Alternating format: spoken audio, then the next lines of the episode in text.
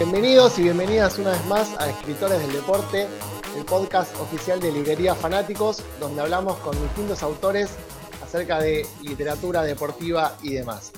Eh, en esta oportunidad tenemos a Alejandro Drosnes, autor del libro De América. Eh, el libro se llama De América, el continente en la Copa Libertadores. Alejandro, ¿cómo estás? Hola, buenas noches, Jonathan. Gracias por la invitación. Gracias a vos por, por aceptar. Eh, recién te decía un poco antes de, empezar a grabar que me, fastidió un poco no, no, poder descubrir tanto de vos en la previa. ¿Viste? Uno cuando, cuando va a charlar con alguien le gusta conocer un poco más. Eh, siempre que googleaba aparecían en algunos medios donde hablaban del libro, en algunas librerías donde se vende, pero sabemos poco de vos. Lamento decir que fue a propósito. sí, de, hecho, en la solapa del libro hay muy poca información tuya. Viste que por lo general los libros hablan un poco más sobre otros trabajos, quién es, a qué se dedica, dónde nació. Acá simplemente dice Alejandro Drosnes, nació en Buenos Aires en 1980, de América es su primer libro. Sí, la verdad es que me parecía lo único relevante, eh, la única frase que, o sea, que serán dos o tres frases, dos frases son, eh, máximo que consideré fue tres. Era decir que había estudiado letras en la UBA, pero la verdad es que me parecía necesario e incluso contraproducente en el sentido de que el libro busca no ser académico. Eh, eh, también por ese lado eh, no hay notas al pie en el libro, no es casual que no haya una. tampoco hay una bibliografía al final, algunas personas me dijeron, me hubiese gustado saber de dónde, pero la verdad es que tiene todo a no ser académico y sentía que esa mención no acercaba a nadie, menos al público futbolero, digamos, que no se va a sentir cerca de un licenciado en letras. Entonces dije, lo saco. Eso en cuanto a la solapa y en cuanto a la escritura del libro, bueno, eh, es que eso te iba a decir, a mí me pasó mucho de cuando lo leía, que tenía ganas de, googlear y de saber mucho más, porque, a ver, contémosle a la gente que no conoce el libro, el libro, si querés explicarlo bien vos, lo vas a poder explicar mejor que yo, pero bueno, mezcla un poco de historia y de fútbol en la Copa Libertadores, ¿no? Algo por el estilo. Claro, o sea, vos antes ah, dijiste cuál es el título y el subtítulo, que es De América, el continente en la Copa Libertadores. Es una pequeña trampa el subtítulo, yo creo que un subtítulo más preciso, lo menos atractivo, hubiese sido la historia del continente en la Copa Libertadores. Pero bueno, eso tenía un problema, es que primero la palabra historia no es atractiva, tampoco estoy seguro de que represente la escritura del libro, en el sentido de que todas las partes históricas están ancladas en eh, objetos. Un amigo me decía esto que me gustó mucho, me decía, es una arqueología. Igual para, estamos hablando entre nosotros que ya sabemos de qué va el libro, pero para que quizás para decir esto haya que... Exacto. A mí no lo edites, ¿eh? eh bueno, cuestión, el libro es, son 10 viajes, 10 destinos, 10 capítulos, 10 lugares a los que yo voy eh, a buscar un hecho futbolístico. Y a la par que, que recorro ese lugar y ese hecho futbolístico, también cuento la historia de cada uno de esos lugares. Por ejemplo, voy a Asunción a ver la Confederación Sudamericana de Fútbol y cuento también la historia de Asunción.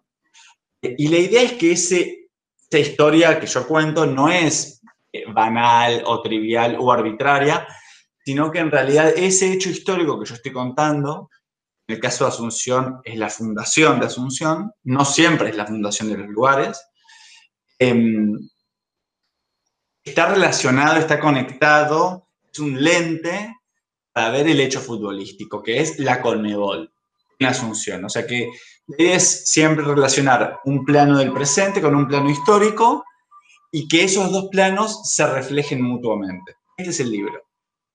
Sí, a mí lo que me, me gustó mucho es que la gente, siento que mucha gente se acerca al libro por el fútbol, pero se puede llevar mucho más eso me parece súper enriquecedor. Y también que cada viaje es súper distinto. No es lo mismo, no, es igual tu crónica en, Asunción que en Buenos Aires o, en San Pablo. Siempre es algo distinto y, está buenísimo, muy, variado, no nos hace repetitivo ni aburrido el libro. Bueno, esto que decís de la variedad está bueno porque justamente la variedad de la copa para mí fue un poco el motor del libro. Esa, ese, ese, digamos, cuando uno ve la Copa Libertadores, lo sepa o no, está recorriendo muchos lugares y cuando incluso en, en las transmisiones, antes de que empiece el partido, a veces depende de la onda que tenga el camarógrafo, digamos, eh, cámaras pueden mostrar mucho más. Yo, de hecho, soy mi nuevo hobby. Ahora, ahora corté un poco porque ya tengo material, pero es ver las transmisiones el principio y hacer capturas de esos pequeños momentos en los que se ve algo más. Eso lo puedo hacer porque tengo un servicio, o sea, veo la tele por internet, entonces puedo rebobinar. Entonces agarro justo. y además es muy buena calidad porque es una captura. Eh, pero bueno, esto, volviendo al tema de la diversidad, es uno de los objetivos que yo tenía. Y esto que vos decís de, de acercarse por el fútbol y llevarse algo más, eh, bueno, supongo que a lo que te referís, por un lado el diario de viaje, y por otro lado la dimensión histórica, que en general es visto como algo muy aburrido. si querés, hablemos un poco de, para el que no conoce el libro, un poco la estructura de, cómo se forma cada capítulo, ¿no? Vos empezás hablando de, de tu viaje en sí, que siempre está relacionado a un partido de Copa Libertadores o Copa Sudamericana, y, al toque me echás con, con, la cuestión histórica y ahí se va intercambiando todo el tiempo. Exactamente, es como intercalado, son como, yo lo llamo apartados, es una palabra mía para conmigo mismo, un apartado del presente, un apartado de historia, un apartado del presente y un apartado de la historia, y así 249 páginas. No, está buenísimo. A mí, otra cosa, perdón, que insista con esto. Otra cosa que me gustó del libro, que me pareció muy bueno para este momento en particular, es que uno al no poder viajar por el momento en que estamos viviendo, es como que por lo menos con un libro podés conocer lugares. Eh, me pasó en particular, por ejemplo, con el de Caracas, que, me, llegó, ese fue el que más me sentí ahí, o mismo el, de Tucumán, que es muy lindo cómo hablas del recorrido de la ciudad y cómo viven toda la, odisea de Atlético. Bueno, me alegro, gracias. Eh, sí, me lo ha dicho alguna, persona más, esto de cierta cosa vivida eh, en, el relato del viaje. Eh, no sé, creo que tiene que ver con mi apego a lo concreto. Em, digamos, mi forma de trabajar es como juntar muchísimo material y empezar a, muchísimo material de lo que yo podría contar y ahí es como una harina, viste que la cantidad de ceros te dice como cuántas veces la filtraron. Bueno, y ahí empezar a filtrar, filtrar, filtrar, filtrar. Y ahí con lo que va quedando, em, nada, empezó a dar el perro de mi vecino. Es un hecho muy, es un hecho muy traumático para mí. no pasa nada, no pasa nada. para vos. Bueno. Eh, em, Ah, bueno, y ahí como establecer el relato con cosas significativas. Creo que cada relato está hecho con cosas concretas y significativas. Em, siempre en base a un recorte, ¿no? El recorte es todo. Digamos, ¿qué, le sirve al, relato ahora que tengo un Instagram al que, estoy alimentando? Me doy cuenta de todas las cosas que quedaron afuera del libro, eh, porque quizás tan lindas como, como datos, como, sí, como datos, pero se enturbian un poco eh, ese, ese, desarrollo como liso del viaje. Para mí el libro tiene algo que es como liso.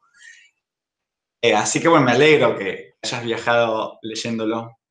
Te pregunto, con esto que estás diciendo, cuando decís que te quedaron cosas afuera, ¿te referís a, a cada ciudad en particular o te quedaron ciudades afuera? A ver, el libro terminó un poco porque la final se hizo en Madrid y yo, mis amigos como que me apretaron un poco y me dijeron, este es tu capítulo final, yo ya lo venía escribiendo el libro y fue como medio obvio que era el final. Entonces ahí, como que hasta ese momento yo no tenía fechas, no tenía nada. Pero ahí dije, ok, acaba de pasar algo, eh, prefiero no alejarme mucho de, este hecho, porque este hecho es muy significativo. Entonces ahí como que me fijé qué tenía, qué tenía escrito y bueno, lo empecé a ordenar y demás.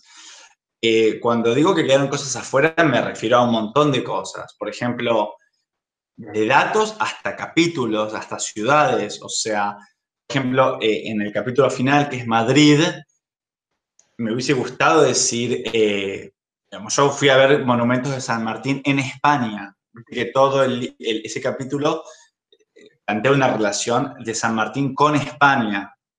Y una relación no la que todos imaginamos, que es una relación de lucha, sino como de concordia, que San Martín termina proponiendo un rey español para el Río de la Plata. No es la historia oficial, porque bueno, no hay documentos que lo sustenten, pero es una versión muy fuerte. No, entonces, digamos, en, España fui a ver eh, monumentos a San Martín. Y, bueno, no pudieron entrar en el capítulo y no entraron. Después ese afer de la RAE, ¿recordás que un hincha de River eh, mm, consultó en la RAE cómo habría que puntuar el relato de Mariano Clos. Sí, algo con igual el tercero, algo con eso. Claro, ¿dónde irían las comas? Sí. Bueno, y la RAE respondió, y para mí no es menor. E, el único partido que se jugó en Madrid en la historia de la Copa Libertadores, justo ese partido un hincha haya consultado en la RAE y que la RAE haya contestado. Me parece muy propio del libro y bueno, no quedó porque no quedó. Porque, digamos, cuando hablaba del recorte hablaba de esto, el recorte es que deja uno afuera, ¿viste? Porque si no lo puedes meter bien, lo metes. Como que te jodes, ¿no? Y, después quedaron ciudades afuera, o sea, yo fui a muchas ciudades más de las que aparecen en el libro, y quizás me hubiese gustado hacer algún capítulo, en realidad ya está, ahora quiero descansar, pero me hubiese gustado hacer un capítulo más, como que tenía ciertas ideas, o sea, por ejemplo, equipos que tienen nombres de pueblos nativos, guaraní, de Paraguay, Colo Colo en Chile, equipos que representan la Santa Fe Católica, a todas las universidades católicas, para empezar. Sí, hay en Chile, en Ecuador, sí. Exacto. Después, eh, bueno, en, Santa Cruz la Sierra, no sé si viste la cantidad de cruces que tiene el escudo de Oriente Petrolero. Creo que tiene cuatro cruces. bueno, porque es el escudo, el escudo de Santa Cruz la Sierra. E, esta idea de los clubes que representan el catolicismo me interesaba. No, finalmente no, sucedió. Clubes que representan la identidad española. Unión Española en Chile. Española, sí seguro y debe haber alguno más también. Bueno, en fin, eh, o, clubes que no, participan tanto, pero por ejemplo el Ayacucho Fútbol Club está, este año jugó, no me acuerdo cuál de las dos copas, lo mismo eh, Universidad Técnica de Cajamarca, y esos, digamos, tanto Ayacucho como Cajamarca son momentos importantísimos de la historia de América. Eh, Ayacucho es el final de la colonia y Cajamarca es el principio de la, colonización de Sudamérica, ¿no? No, no, del Caribe. Entonces había como cosas que quedaron afuera y bueno, están afuera. Oye, aparte, hoy en día en, en, la Libertadores, en la Sudamericana en particular, cada vez participan más equipos, entonces podés descubrir muchas más historias que hace 10 años. Totalmente, claro. Eh, bueno, yo imaginarás la cantidad de veces que entré a, Wikipedia a ver a Libertadores de tal año, o sea, es infinito. Y una cosa que me gusta mucho es que al principio, arriba del artículo, te ponen el mapa y con puntitos donde se juega. Y cuando vas a las copas del 60, por ejemplo, toda esa década, claro, era un mapa con siete puntos. Claro. Eh, ahora es un mapa que está lleno y a mí me interesa mucho, ¿por qué el Amazonas nunca, nunca aporta? Una vez, eh, cuando Boca ahí eh, contra Paysandú, no me acuerdo, habrá sido 2003-2004, que ahí Yarley hizo un par de goles, Yarley se hizo famoso. Era un equipo amazónico, el Paysandú de Brasil, Juan Belén. Me gusta ahí ver dónde están los equipos, ¿viste? Es como la Big Data, ¿dónde, dónde, dónde va a pasar esto? Está bueno eso de que ves el fútbol de otra manera distinta, o más precisamente la Libertadores, porque por lo general la gente ve la Copa y dice, bueno, mi equipo juega contra tal equipo de Paraguay y le importa quién, cómo es el 9 y no la historia de esa ciudad. Eso es, interesante. Bueno, igual te digo que he encontrado mis almas gemelas en este camino, en el sentido de que mayoritariamente es como vos decís, pero de repente me llegan mensajes o comentarios en el, en el Instagram diciéndome, che, yo siempre sentí esto, yo siempre sentí que la Libertadores no era un torneo, sino que era una fiesta común donde, la, América se encontraba consigo misma. Eh, digamos, mayoritariamente es como vos decís, pero de repente, o por ejemplo, hay una cancha, en, una cancha increíble, está en un pueblito que se llama El Salvador. Sí. Es en el desierto de Atacama. Vale la pena que busques la foto. Está la cancha y es un desierto rocoso alrededor. Es como hay tres casas y está el desierto. Ese jugó Libertadores. Y de repente un día hablando con un, con un seguidor chileno del Instagram, me dice, es increíble que se haya jugado ahí. No se lo dije yo a él, me lo dijo él a mí. Que tenía como esta percepción de la copa llegando, como una nave espacial, llegando, me dijo, es increíble, como que lo dijo con mis palabras, básicamente. Como algo utópico, como que no se imaginaba nunca que podía pasar algo así. Claro, pero, pero no tipo qué bueno o qué malo, sino que eso, porque dijo, esto es un caserío, hay cuatro casas y está la cancha y se juega. Es como compartiendo un poquito el, asombro geográfico, no solamente qué bien o qué mal, sino compartiendo la pasión geográfica. Bueno, y, hablando un poco de la parte geográfica, eh, veo en las redes, pueden seguirlo de arroba de América en Instagram, ¿no es? Es de América guion bajo guion bajo en Instagram y de América directamente en Twitter, ¿no? No, también siempre es guion bajo. Perfecto. Eh, bueno, vi que en las dos redes sociales tenés una comunidad muy grande y se ve que el libro viaja por todo el continente, que, es algo muy bueno. ¿Qué, te comentan de los demás países sobre tu mirada más que nada histórica? Eh, bueno, por un lado está la pasión nacionalista, en el sentido de que digo algo sobre, por ejemplo, la, fundación y la creación en realidad de Bolivia, su relación con Bolívar, nosotros nunca percibimos que Bolivia, Bolívar, como que no la casamos. Y, el hecho de que el club Bolívar no sea de Venezuela, sino que sea de La Paz. Bueno, hablo de Bolivia a través de eso y de repente hay, comentarios, eh, empiezo por, la parte como que menos me interesa, hay comentarios hablándome de que Bolivia ya existía ancestralmente y. O sea, por un lado, eh, este tipo de charla. O, por ejemplo, cuando, cuando eh, viste que el primer capítulo, el de Guayaquil, plantea muy distinta la visión argentina y ecuatoriana de un penal. Sí, sí, del 90, de la Libertadores del 90. Exactamente. Bueno, que es todo un tema, aún hoy, eh, en, en Barcelona, en, perdón, en Guayaquil, porque digamos, esa, esa copa, ese subcampeonato es un hito ese equipo. Tiene dos subcampeonatos, nunca fue campeón.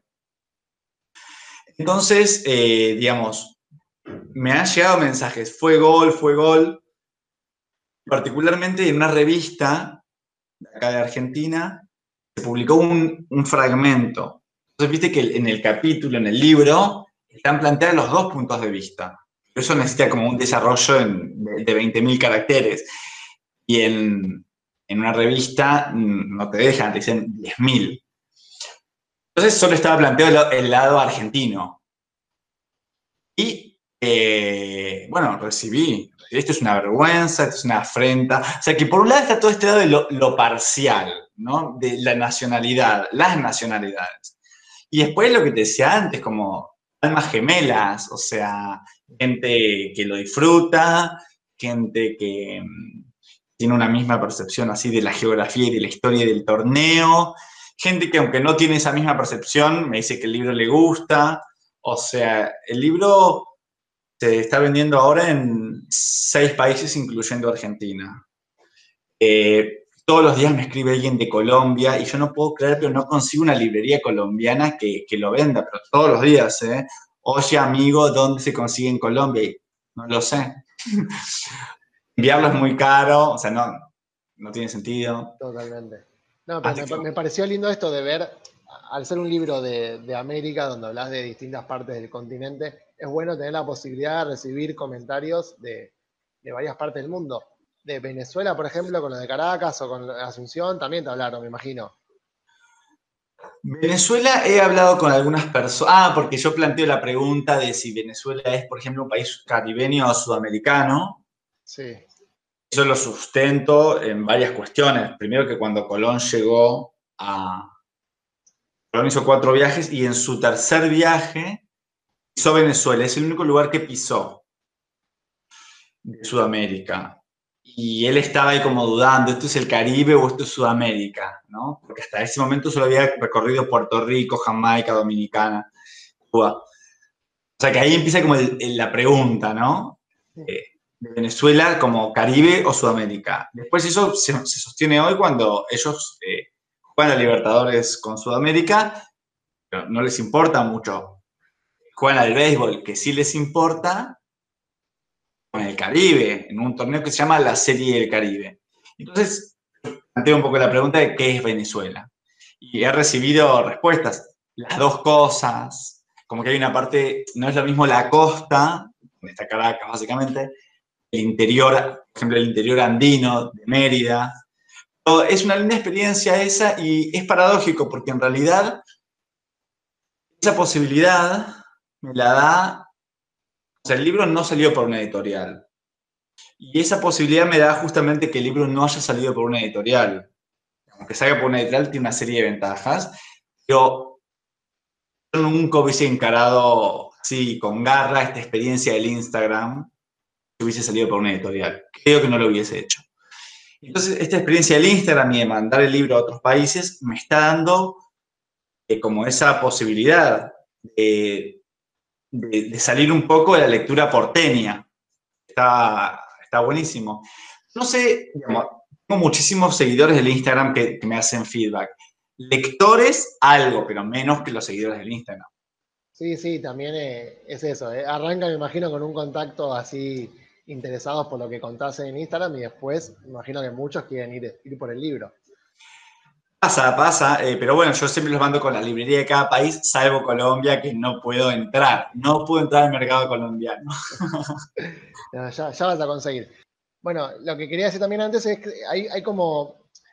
A ver, el libro es redondo en el sentido de que justo tenés la, posibilidad de que sea la final de, de Boca River en Madrid.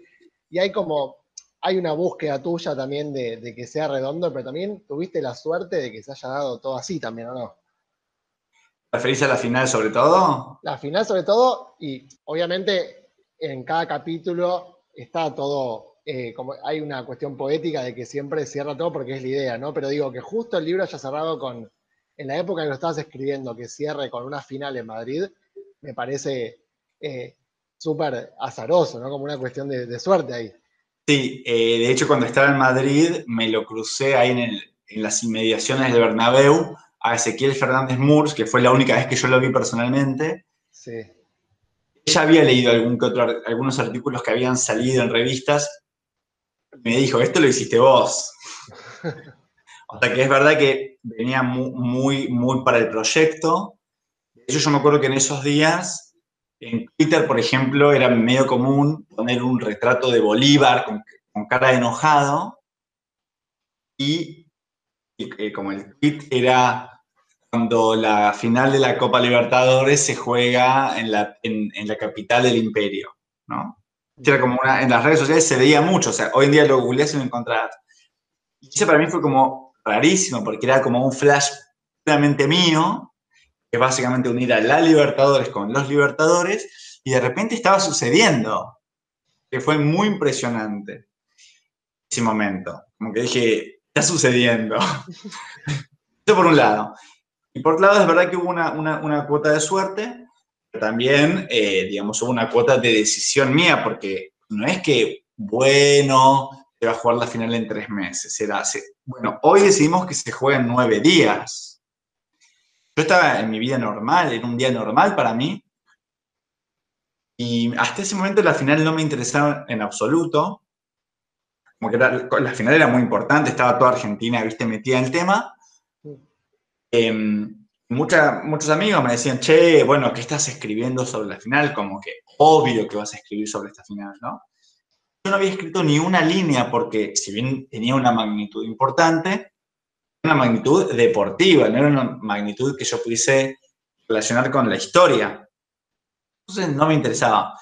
Después, cuando empezaron a hablar de la mudanza, eh, que decían Miami, Qatar, como que había distintas ciudades y yo ya empecé a mirar, viste, a ver qué onda. Como y en muchos dijeron Madrid. Me acuerdo que cuando, tipo, me acuerdo de la etapa del diario, es oficial, se juega en Madrid, yo como que dije, ok. Igual pensé, es imposible ir. Y medio que un par de amigos me empezaron a decir, bueno, vos tenés que ir. Fue una situación porque era comprar el pasaje con todo el esfuerzo que implica, pero hoy, porque si lo, o sea, no lo podés pensar, los precios automáticamente empiezan a subir. No, que esos días fue un caos para todos, o sea, todo aquel que quiso viajar a, ver el partido fue un descontrol. Exacto, entonces una cuota de suerte, pero realmente me acuerdo patente de que esa noche no dormí. Se, como que me, me, Además era como muy estresante armar todo en...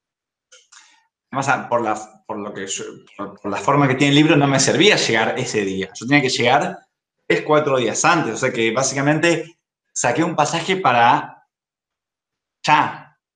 Y tenía que organizar mi vida acá, o sea, dejar las cosas organizadas. Em, así que fue, increíble. Bueno, también tuve la decisión de ir y ahí me pasó algo muy loco, que es que yo empecé, a, en cierta forma yo no podía no ir. Yo empecé a pensar en términos de un plus, ¿no? Como, bueno, si voy, esto es un plus para el libro y es como que hago dos goles. Después me di cuenta que si yo no iba, no es que quedábamos en cero, es como que me hacían dos goles a mí. Porque el libro lo propuse en algunas editoriales y es una escena imaginaria, pero yo siempre pensé que me iban a preguntar, bueno, ¿y sobre Madrid qué escribiste? O sea que si iba, hacía dos goles, pero si no iba, me hacían dos o tres. Entonces era como una situación de espada o pared, porque haber escrito un libro con perspectiva histórica sobre la Libertadores, que de repente esté ese partido y que vos no vayas, como que le estás quitando el proyecto. Sí, sí, que aparte justo que tocó ese año, o sea, si hubiese pasado cinco años antes de la final, no te cambiaba nada en ese sentido. Y creo que no, porque cinco años antes yo tenía alguna vaga idea de que quería escribir sobre la Copa Libertadores, pero no, no estaba tan presente en la cuestión histórica. ¿Cuánto tiempo te llevó el, eh, pensar y armar todo el proyecto en sí? Eh, la idea de escribir sobre la Libertadores la tengo hace 10 años, de escribir algo, como algo, pero no sabía qué. Y, tal como lo conocemos, y lo habré terminado hace un año y medio y lo empecé hace... Yo creo que tardé entre dos años y medio y tres. Contando los viajes. Sí, sí, sí, sí, sí. Sí, sí, todo. Eh, de escritura. ese es un poco el tiempo, porque en un momento tuve un clic muy grande, que es que en una revista se publicó el primer artículo que yo escribí sobre este, sobre este tema con esta perspectiva. Cuando se publicó fue un impulso muy grande para mí. Entonces ahí realmente como que prendí el motor y dije, es esta dirección. O sea, tardé, tardé unos seis meses en entender la dirección, pero ya prendí el motor. Y me acuerdo un día conversando con un amigo, en estos temas así de, de las letras, entendimemos, como que conversándolo, entendimos cuál era la forma del libro y dije, listo, es para ahí y ahí derecho. y para el que leyó el libro y le gustó, ¿qué, qué puedes esperar? ¿Qué, ¿Qué, proyecto nuevo que puedas contar o que tengas ganas de hacer en el futuro? Eh, ¿con, ¿con, qué nos podemos encontrar más adelante? Tuyo. La verdad que tengo alguna que otra idea, pero pequeña por ahora. Estoy más dedicado a, alimentar ese bichito llamado Instagram y redes sociales. No sé si va a tener que ver con el fútbol, entiendo que no. De repente, uruguayos y chilenos me dijeron, che, me falta el capítulo Montevideo, me falta el capítulo Santiago de Chile.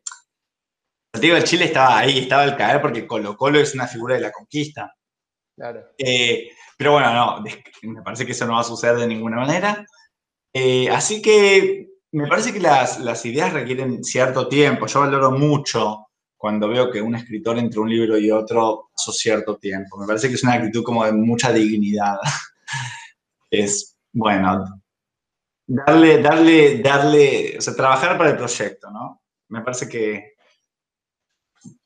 va a haber casos distintos donde rápidamente se encuentra algo, pero en mi caso, por ejemplo, eh, tardé mucho en encontrar la, vuelta, la forma, y además en el medio aprendí a escribir porque tengo como todos los archivos de lo que va quedando afuera. Ahora para el Instagram estoy revisitando esos archivos.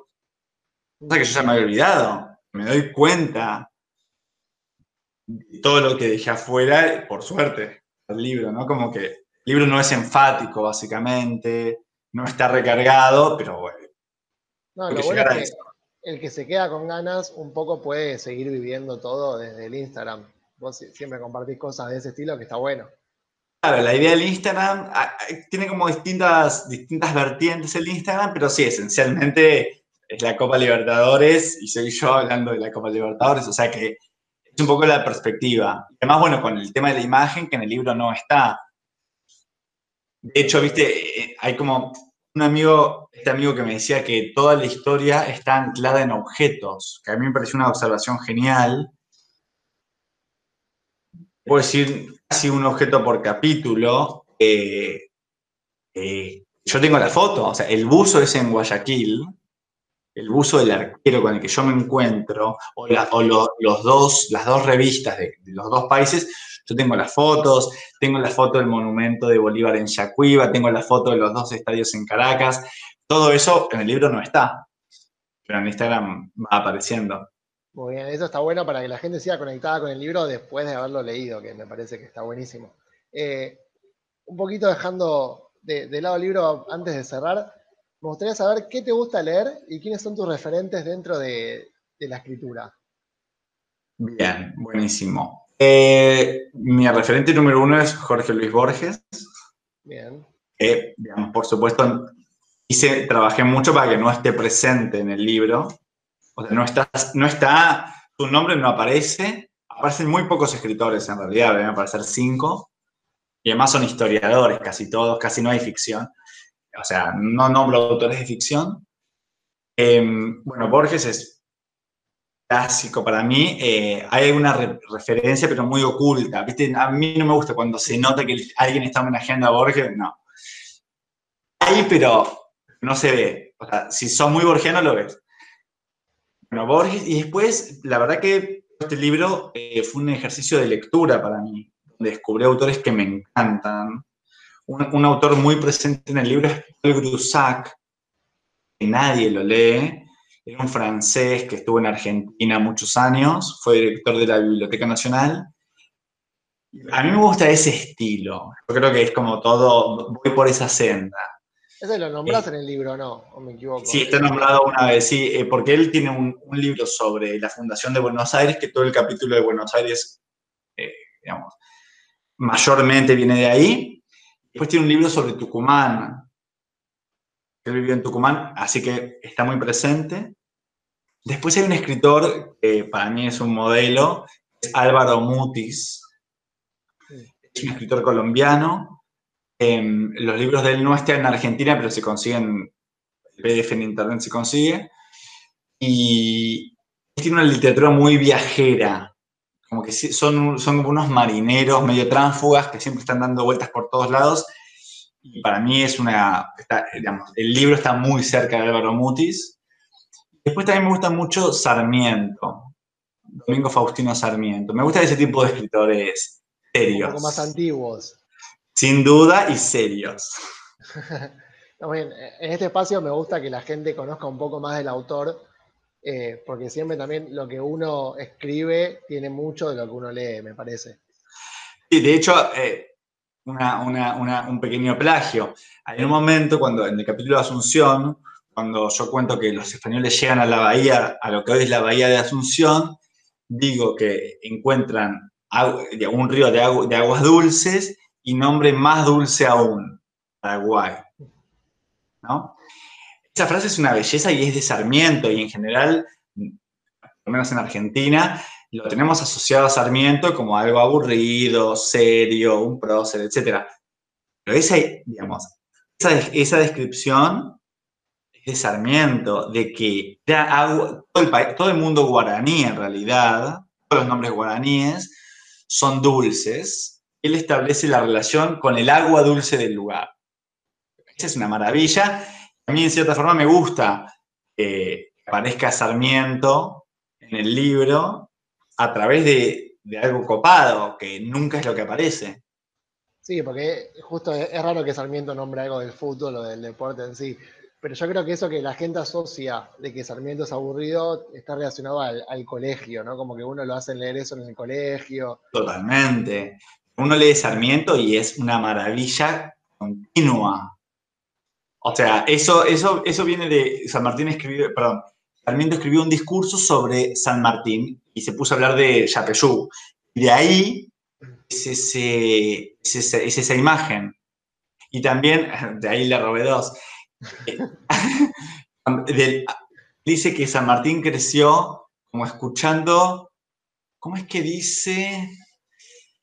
Como el rumor del viento en las palmeras, algo así dice una belleza y yo lo agarré eso después para hablar de, la infancia de San Martín en el, capítulo final. O sea que me gusta ahí traficar mis escritores para que lleguen. Es un homenaje de cierto modo. Totalmente. Muy bien. Bueno, Alejandro, muchas gracias por la, por la charla. Eh, como bueno, te lo dije antes, el libro me encantó, se los recomiendo a todos. Es lindo esto de lo que dije antes, de que la gente mucha gente nos pasó en la librería que lo compró pensando que era solamente un libro de fútbol y se llevó mucho más. Creo que esa es la parte más valiosa de, América. Así que bueno, muchas gracias por todo y bueno, espero que, te haya gustado la charla.